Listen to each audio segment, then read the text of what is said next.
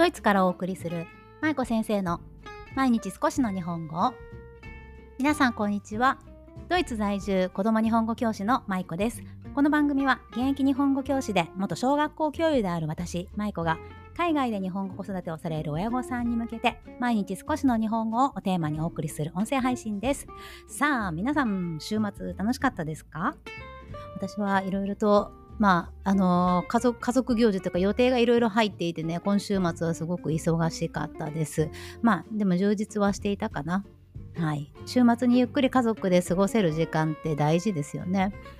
まあ、私あのこの前の配信でも話したんですけど結構去年はねもう家族と一緒に過ごしたりとかゆっくり自分のなんだろう休みその体を休ませるとかいう時間が全くなかったので、もう今年はちょっとそこを気をつけてね、あの、自分で意識して休みを取ろうと、はい、思っています。そんなところで。はい、今日はね、どんな話かというと、前回、先週の火曜日ですかね。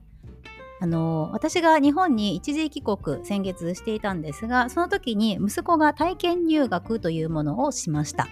体験入学というのは日本の小学校とかまあ、中学校、高校でもありますけれど、基本的には公立の学校に海外で住んでいる子どもたち、特に日本にルーツのある子どもたちが、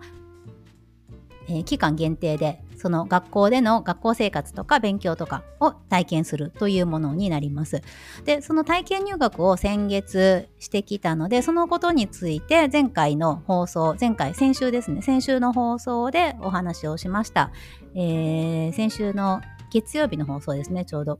はい、554回の体験入学についての話なんですけれども、で今回はその続きとして2回目の配信をしていきたいと思います。前回体験入学とは何ぞやという話とか、まあ、あのー、あと、どんなことをしてきたのかとか、まあ、あの、ざっくりしたことをね、前回お話ししたんですよね。なので、今回は体験入学についてちょっとご質問をいただいていたことがいくつかあるので、それについてね、詳しくお話ししていきたいと思います。ただ、まあ、体験入学といっても、まあ、前回もお話ししましたけど、学校によって全くやり方とか方針とかが違うんですよね。で学校によってもあるし、あと自治体、その県の教育委員、都道府県の教育委員会とか、その地方の町とかね、あの市町村の教育委員会とかによっても全然方法が違うので、なので私のものも一応皆さんの参考になる部分はあると思うんですが、まあ参考程度にね、聞いていただけたらなと思います。これをすべて鵜呑みにして、あ、まやこ先生がこう言ってたからこれを準備したらいいんだと思うとちょっと痛い目に遭うことがあるかもしれません。ね、なので参考にしてください。参考だけ。ね、皆さんのあの周りの方でも体験入学された方ね、もしいらっしゃったら話を聞きつつ、あ、こういう学校もあるんだなぐらいでね、とどめておかれるのがいいかなと思います。はい。ということで、えー、私の体験入学、私じゃないけど、息子の体験入学の記録についていろいろお話をしていくんですが、その中でご質問いただいたことがあるので、今日は紹介していきます。インスタグラムのメッセージの方でいただいたんですが、えー、まず持ち物についてのご質問をいただきました。これはお一人じゃなくて何人かの方にいろいろ持ち物のことを聞かれましたが、持ち物については前回もお話しした通り、学校によっていろいろと差があるので、具体的なことは私の方ではあんまり申し上げません。ただ、まあ、基本的なところで言うと、まあ、一緒なのかなとも思うんですけれど、例えば、まあ、あのー、ランドセルとか、あとノートとか、教科書とかね、学校の、学校生活、勉強に、学習に必要なものっていうのは、まあ、大体どこでも一緒ですよね。ただそれを、まあ、持ってきてくださいっていうか、あの購入してくださいっていうか、なくても大丈夫ですよっていうかっていうのも、まあ、学校とかね、あの市町村とかによって違うので、なので、まあ、そこは皆さんのとこ、あの行かれる予定の学校で必ず確認を最初にしておいた方がいいかと思います。うちの学校で言うと、うんと、教科書は貸し出しをしてくれました。ドイツに住んでいるんですけれど、ドイツでは今、まあ、ドイツではとか、まあ、世界中でね、その日本にルーツのある子供たちは、海外の総領事館の方で、総領事館とか大使館の方で教科書を無償でいただけるんですよね。日本国籍のある子どもたちはね。なので、まあ、あのそういうふうに教科書をもらってそれを持っていかれる方もいかれあのいらっしゃると思うんですが結構教科書はね、あのあの先生の立場から言うと割と予備があるんですよね。教室にいつも何冊かは予備があったりとか先生用の教科書があったりとかして予備があるので、まあ、教科書はね期間限定であれば貸してくださるところが多いんじゃないかなと思います。私が息子を通わせた学校私の母校でも教科書は、えー、教育委員会の方からね貸し出ししてくれました。であとは必要なノートとかもな、ノートも必要になると思うんですけれど、ノート類はね、えー、うちはコピーをね、先生が、担任の先生がね、コピーしてくださって、まあ2週間だけだったっていうのもあると思うんですけど、コピーをしてくださって、これに書いたらいいよということでね、一番最初の日にね、くださったんですね。ただ、その体験入学が、まあ、1ヶ月とか2ヶ月とか長めに、長めになるのであれば、多分購入した方がいいんじゃないかなと思います。まあ、その方が紙もね、バラバラに、バラバラになったりしないし、あと、後で見返した時にもね、学習の、あの復習がしやすいのでね、いいと思うんですね。で、あとはまあ体操服とか、その水着とか、あの夏だったらね、水着とか、あと、ま、文房具のこととかもいろいろあると思うんですけれど、もう本当に言い出すとキリがないので、なので、もう確認された方がいいと思いますというのが私の回答です。はい。で、あとはですね、何聞かれたかな？あとは、あれですね、登下校の送り迎えはどうしてましたかっていう質問もいただきました。登下校は、うちはね、集団登校というのがありました。皆さんも小さい時にね、あの集団登校された方いらっしゃると思うんですが、同じ地域とか、お家が近くの人たち、近くの子供たちと一緒に学校まで、こう、一列に並ん、一列二列ぐらいでね、並んで歩いていくという、あの集団登校ですが、うちの学校も集団登校なんですよね。私が小さい時からずっと集団登校で、今も集団登校をしていたので、で、息子にもやっぱり集団登校ってすごくあの、日本の文化ですよね、あれってね。なので、あれをぜひ体験させたいなと私も思っていたので、なので集団登校でね、一緒に行ってもらいました。ただまあ初日とかは心配だったので、私がずっとこうついていって、一緒に学校まで歩いていくということをしていました。あの集団登校の中にね、一人大人が混じっていくような感じだったんですけれど、まあそんなことをしつつ、まあでもだいぶ慣れてきて、もう最後全然、あの一人で行くのも、一人であのみんなでね、集団登校するのも全然抵抗がないぐらいのところまで、あの、慣れていったのでよかったなと思うんですけれど、まああれも、その親の立場からするとすごく心配で、なっていうのはね、あの、ドイツも、まあ、ドイツも大きくなってきたら一人で行かせるんですけれど、やっぱり安全上ね、小学校の1年生とか2年生ぐらいでは、親がついていくところが多いんですよね。で、多分アメリカとかもね、あの、結構大きい年齢までついていかれる方があの保護者がね、ついていかないといけないっていうルールがあると思うんですけれど、まあ、そういうふうに、やっぱ小さいうちって、その親が、あの子供一人で、ね、登校させたりどこかに行かせたりすることってすごく心配になる部分だと思います。ただまあ日本ってその安全がねかなり安全なのであの国自体がすごく安全だしまあ夜遅く徘徊しててもあんまり危ないことにあったりしないじゃないですか基本的にはね。そう女の人が一人で夜歩いててもそんなに危ないことに遭うっていうことが少ないしやっぱり子供が一人で登下校しててももちろんね変な事件とかね事故とかありますよ。でもまあそれでもやっぱ他国と比較すると日本って比較的安全なので、なのでもう私も最初はすごく心配だったんだけれど、その最初数日でね、やっぱ慣れていくにつれて、あ、大丈夫なんだなっていうことでね、最後はもう安心して、その集団登校のグループのあの班長さんとか、あの副班長さんっていうのがいるんですけれど、まあその子たちにも任せてお願いしてました。はい。で、あと、まあ、あの、下校の時はね、集団下校というのはうちはなかったので、なので迎えに行ったりとか、あと、まあ、近くの、うちの、まあ、親戚の子供たちとね、同じ学年だったので、なのでその子たちと一緒に帰ってきたりしてました。はい。で、あとですが、えっ、ー、とですね、ちょっとメッセージいただいたので、メッセージでね、質問読み上げたいと思います。少し聞きにくい話なのですが、夫が日本の差別文化の記事を何個か読んでいて、娘が体験入学時にハーフということでいろいろ言われて悲しい悲しい思いをしないか不安になっているんですが実際に舞子先生の息子さんが通っている学校ではそんな雰囲気があったのかはあったのかが気になりました。ということでねメッセージいただきました。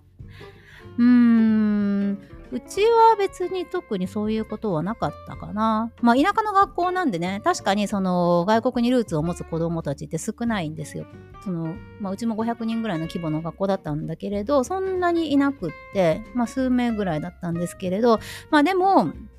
やっぱりね、その見た目が特にあの欧米の血が混じってたりとかその中東の人とかもそうだと思うけどアジア人じゃない血が混じってる時ってやっぱこう顔とか、まあ、体に出ますよね。なんでその特徴を捉えて子供たちが例えばうちの息子を見て「あまつげ長いねいいな」っていうことを言ったりとか「色は白いね」っていうのも別に学校だけじゃなくていろんなとこで言われましたよ。うちのおばあちゃんちとか行ったらうちのおばあちゃんがおばあちゃんがねなんかうわーなんか色白だねっていうことを言ったりとか。でもそれって別にまあ嫌味で言ってるわけじゃなくって本当にただ見た見たままの感想を述べてるだけなので特にこの差別的な意味は全く子供たちもそのうちの、まあ、親戚とかもみんなねあのうちの家族も含めてねそれはなかったと思います。でそのそれがちょっといじめにつながるような経験とかも経験というか体験も全くなくってむしろその海外から来たっていうことで子どもたちはすごく興味を持ってね接してくれました。ドイツってどんな国なのとかどこにあるのとか何食べるのとか学校って日本と何が違うのとかね、まあ、そういったいろいろな質問が出てきてでそれに対して息子も答えなければいけないからあ自分はドイツの国のルーツも持っているし日本でも生活できるぐらいのねまあいろいろ日本語とか、まあ、あの環境があるんだっていうことを多分体感したんじゃないかなと思うんですよね。で確かに、まあ、日本人ってその人種が特殊じゃないですか。日本っていうその島国でね日本語だけで生活している民族なのでやっぱり海外との交流っていうのはこれまでもすごく少なかったですよね。その海外の人が来てあの学校の中にも半分ぐらいが海外の人だっていう学校とかも少ないでしょ？今はね。でも今ってすごくやっぱ海外からもどんどん入ってきているしで移民の受け入れは日本はあんまりねしてないのがちょっと残念ですけれど本来であればもっともっと移民の受け入れをして多様性を学んで子どもたちもいろんな文化とか言語とかに触れるべきだと私は思うんですよね。なので、まあそういった意味で多分私たちが今回体験入学に行ったことは私たちにとってもすごく良かったけれどきっと日本の子供たちその私が息子を通わせた子供たちとかそのご家族にとってもすごくいい体験になったんじゃないかなというふうに思ってるんですよね。ドイツから誰かが来てそのルーツというか、まあ、ドイツっていう国についてね触れることができたりとか、まあ、ドイツあドイツっていう国があるんだってじゃあ他にはどんな国があるんだろうっていうふうに世界に目が向いたりとかねやっぱそういうきっかけにしてほしいなというふうに思っています。まあ、なのであの差別的な言葉を言う人も確かにいるし特にその今はねまだ小学校1年生のあの年齢だったのでね、あのー、入った時は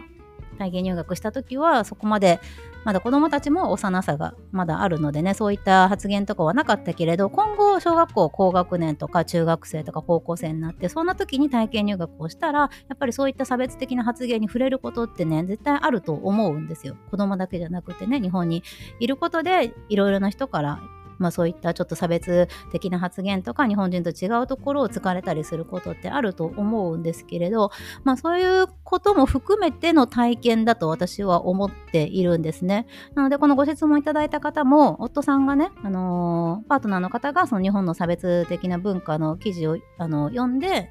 娘さんの体験入学を心配されているということを書かれていましたけど、まあ、その日本に、まあ、差別文化日本だけじゃないと思うんですね。別に差別文化って別にいろいろなところであるしもう、あのー、言ってしまえば人間にもう備わっているような感情いやおなしにも誰もが持っている感情だと思うしそれはもうそれでそういうものだと思うんですよ。なので、まあ、そういうところもあるんだっていうことも含めて体験をすることは別に私は悪いことじゃないと思います。ただそれを実際に言うこと自体はね、やっぱりダメだと思うんですよね、もちろんね。その人をその見た目で判断したりとか、地域とか宗教とか言葉でね、判断することってやっぱり一番いけないことだと思うんですけれど、まあでもそれを避けようと思うと本当にもうどこにも行けなくなっちゃう と思いますね。うんまあ、どこに行ってもやっぱり、まあ、私たち自身もね海外で住みながら差別受けることってあるじゃないですか。でも、まあ、それをもちろん受けなければ一番いいんだけれど必ず受けることがね絶対人生に1回はみんなあると思うんですよ。まあ自分が受けなくてもそういった場面に出くわしたりとかねそういう記事を読んだりとかもそうだと思うんですけどまあでもそういうふうに体験したり知識を得たりしながらこれは本当にいいんだろうかとかこれを子供にどういうふうに伝えていけばいいんだろうかっていうことを考えることがやっぱり大切だと思うので、まあ、そこは避けて通れないというかもうあの避けずに、うん、どういうふうにやっていくかっていうことを考える方が私はいいんじゃないかなと思うんですね。うん。はい。まあ、なので、どうだろう。まあ、そのハーフっていう言葉もね、やっぱり引っかかるんですけれど、うん、まあだからといって、体験入学じゃあそれで諦めるのかというとやっぱりそこは違うと思うし、うん。まあ、このご夫婦で話し合いをされて、まあ、どこに行ってもねこのこの方もねあの書かれてるんですけれどどこに行ってもやっぱりそういうことってあると思うのでそれをやっぱり家族でどうしていくかどどういうふうに捉えていくかっていうことを話し合うのがね、一番大事なんじゃないかなと思います。はい。長くなりましたが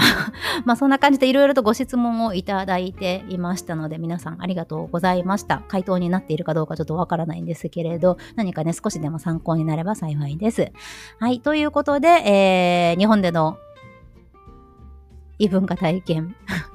体験入学今回してみて、まあ、最終的に思ったのはやっぱりしてよかったなっていうことなんですよね。その息子の体験だったけれどさっきも言ったようにその日本にいる子どもたちとかその子どもたちの家族の方とかにとってもすごくいい期間だったと思いますいい機会になったと思いますし私自身も